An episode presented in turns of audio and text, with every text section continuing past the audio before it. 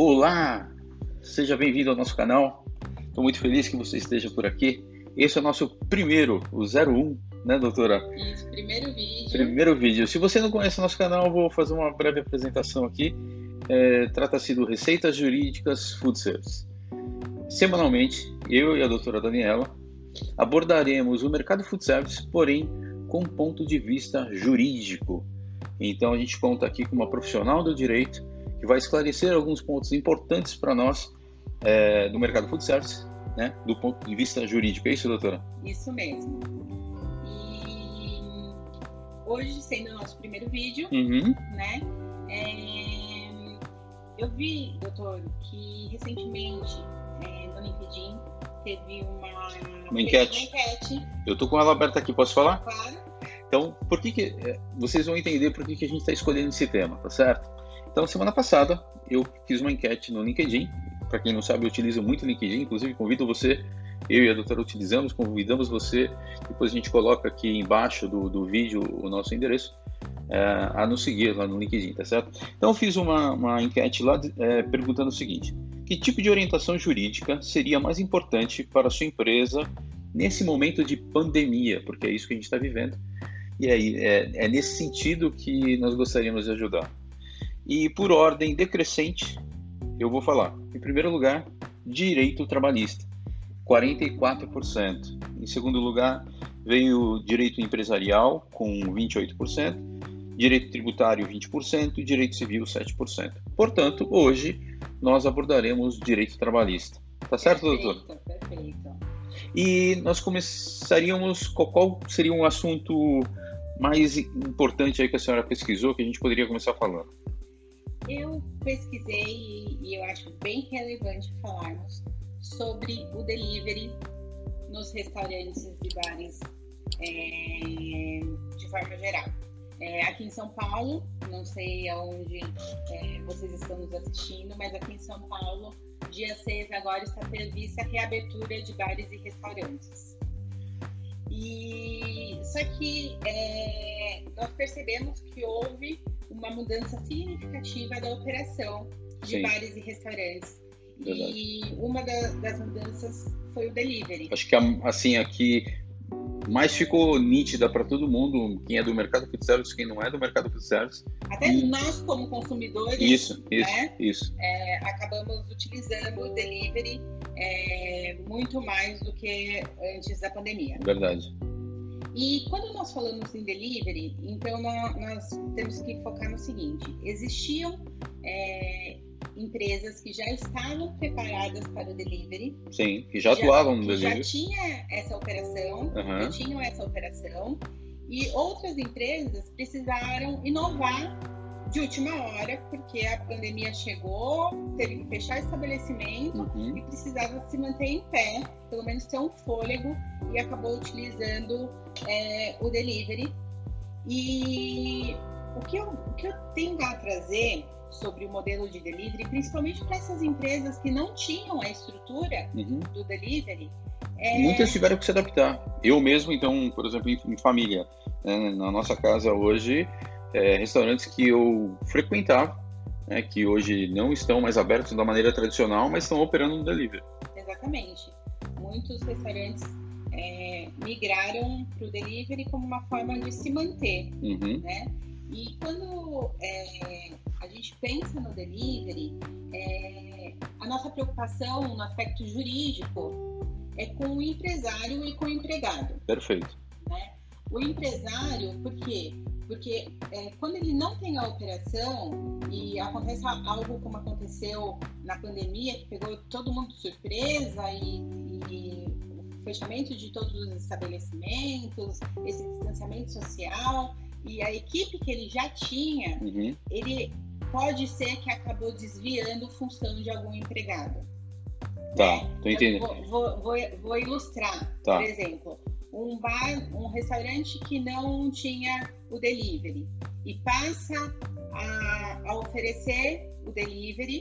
Se não for via plataforma, que hoje Tá. nós temos inúmeras plataformas de delivery, é, mas se não for via plataforma, ele acaba pegando um funcionário que ficou é, ocioso. Sim, porque se ele utilizar a plataforma, a gente sabe que tem um custo para isso e às vezes ele não suporta esse custo. Exatamente. Então ele pega o próprio funcionário que já trabalhava para ele e fala: escuta, é, vamos fazer aqui um bem bolado e você vai fazer essas entregas para mim. Exato, Seria isso? Exatamente.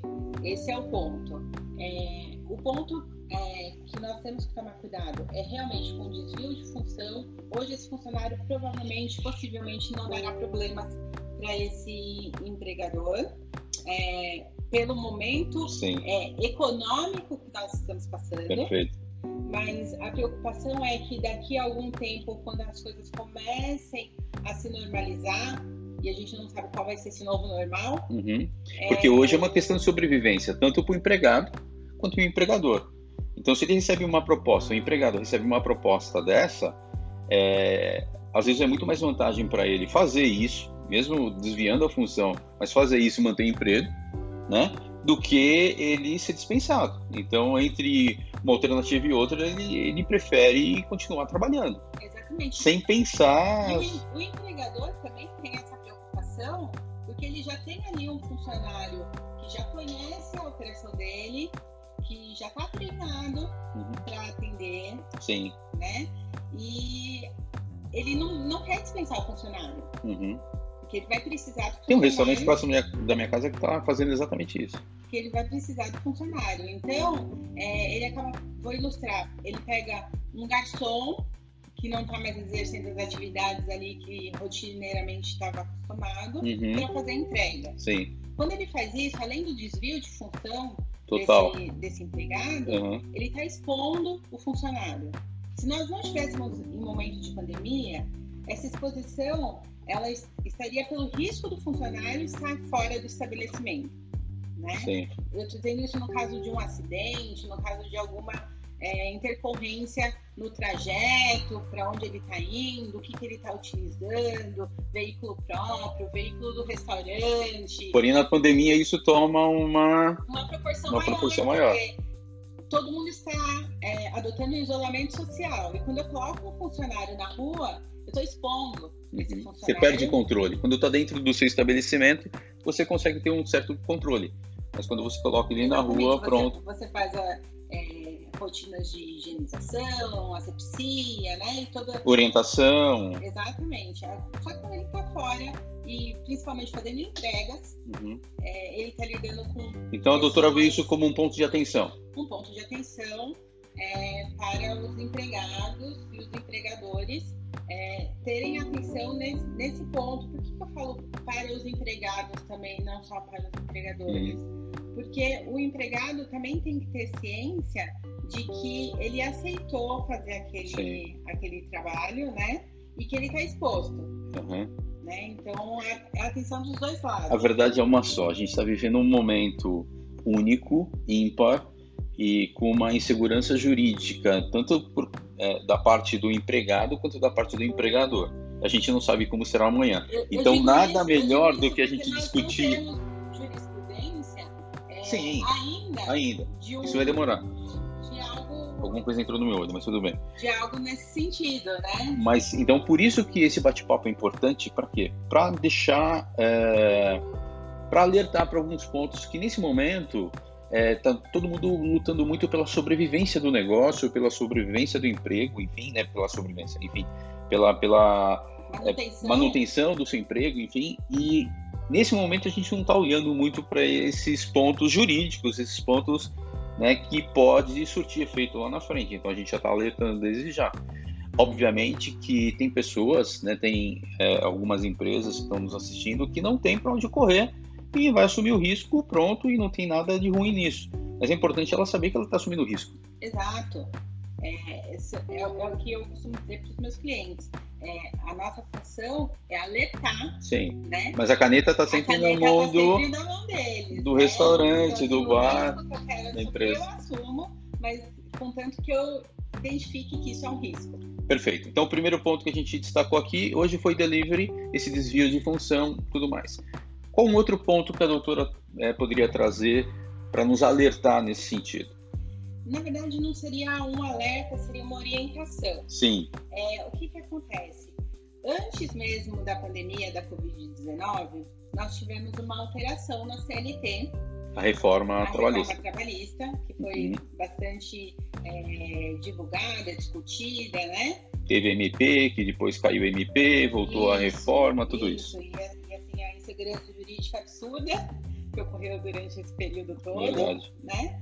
E o que a gente precisa é, pensar é que ela trouxe algumas inovações. Tais De, como? Dentre essas inovações, é, nós temos a modalidade do trabalho intermitente. Vou Perfeito. explicar um pouquinho tá. é, esse trabalho intermitente. É, se eu tenho. Vamos focar, vamos focar nos, nos, restaurantes que vão reabrir agora dia 6. Pelo menos aqui em São Paulo, alguns já reabriram, mas estou exemplificando. É, provavelmente esse restaurante não vai poder atender a mesma quantidade de pessoas por dois motivos. Primeiro, porque eu não sei se todos irão, né? Aderir.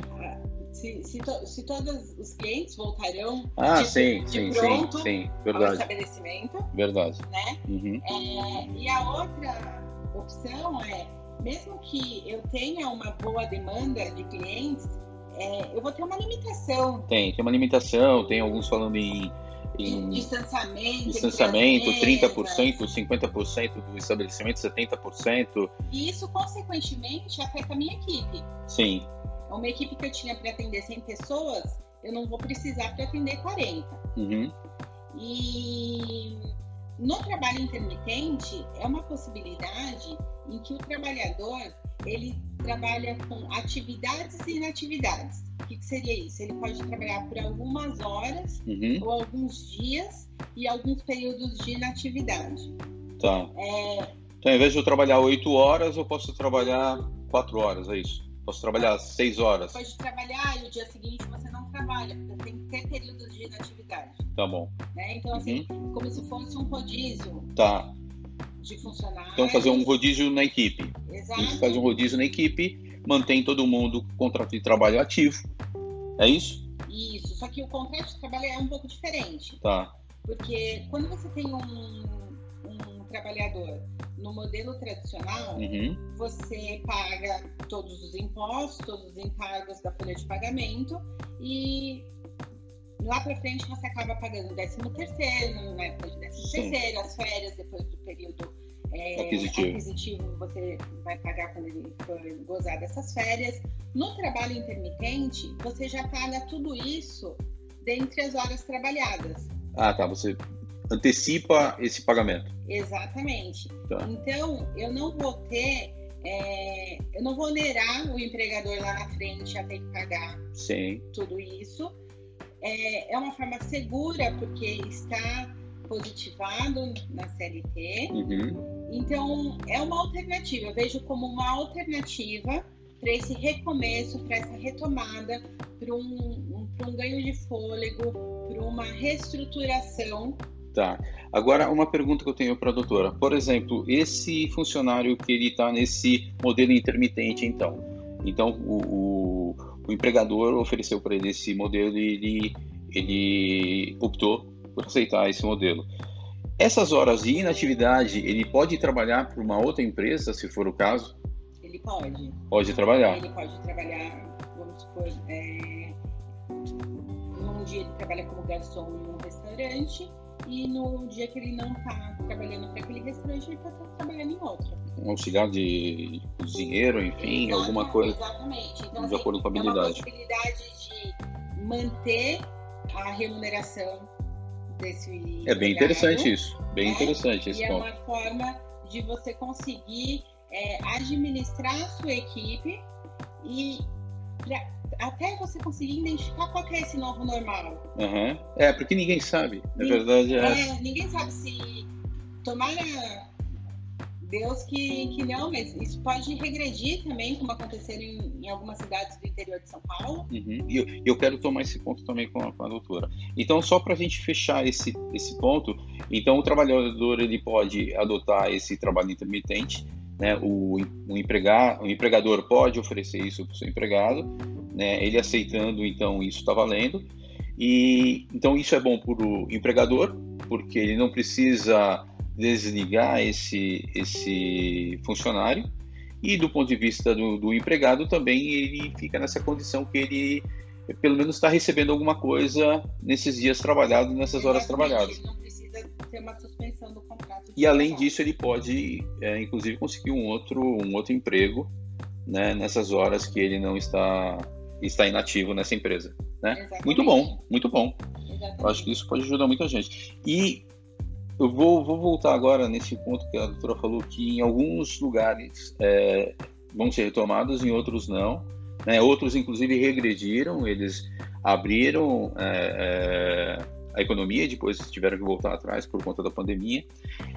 Para eu não é, é, demitir esses funcionários, né? eu posso suspender eu posso suspender o contrato de trabalho deles, é isso? Pode suspender o contrato de trabalho. Então, tem essa alternativa. O problema é que na suspensão do contrato de trabalho, não... o empregado não recebe. Uhum. Né? Mas é uma alternativa também para o empregador tentar manter a sua atividade. Eu, digo tentar manter porque é, algumas pesquisas, feitas inclusive por órgãos que atendem o mercado food service, é, tem uma, uma baixa expectativa de é, empresas que conseguirão se manter durante esse período. Tá. Tá, ok. Então é uma maneira de não dispensar o, o, funcionário, aguardar, porque de repente amanhã ou depois já abriu e volta ao normal, é o que todo mundo espera. É, embora seja é, não seja tão é, factível assim, né? A gente entende que da, da o momento que a gente está vivendo, enfim, mas enfim é uma maneira de manter o, o é, a relação de trabalho com o empregado e assim, assim que retomar as atividades é, é, o funcionário continua trabalhando no estabelecimento dele. Exatamente. Tá bom. Perfeito. É, bom, a gente já extrapolou o tempo já extrapolou o tempo. Se deixasse a gente falando aqui, a gente ia falar mais um tempão. Mas Tem a gente. coisa para falar. É, a ideia é a gente ter é, vídeos curtos, então a gente vai parar por aqui, né? Porque a gente não quer que seja cansativo, enfim e tal. A gente, na verdade, a gente quase que dobrou o tempo que a gente havia estipulado aqui. Mas enfim, tá valendo, esse é o primeiro. Mais uma vez então. É, gostou do, do vídeo, né? Deixe o seu joinha, se inscreva no canal, é, coloque lá nos comentários né, sobre os temas que foram tratados hoje, quais as dúvidas que você ainda tem, porque obviamente que nesse espaço de curto, espaço de tempo muito curto, não dá para a gente abordar todos os aspectos, enfim. É, e coloque também quais são os próximos assuntos que você gostaria de que nós tratássemos por aqui, tá bom? É, mais algum recado, doutora? Não, deixe seu comentário, ative o sininho, assim todas as ative vezes que nós publicarmos um vídeo novo, você será avisado. E é isso, gente. Espero que tenham gostado. É, cada semana nós tentaremos abordar assuntos relevantes, assuntos que. Vamos falar do projeto Food Service. Temos um projeto Food Service, então é, vem muita novidade por aí. Obrigado. Obrigada. E até o próximo vídeo. Abraço.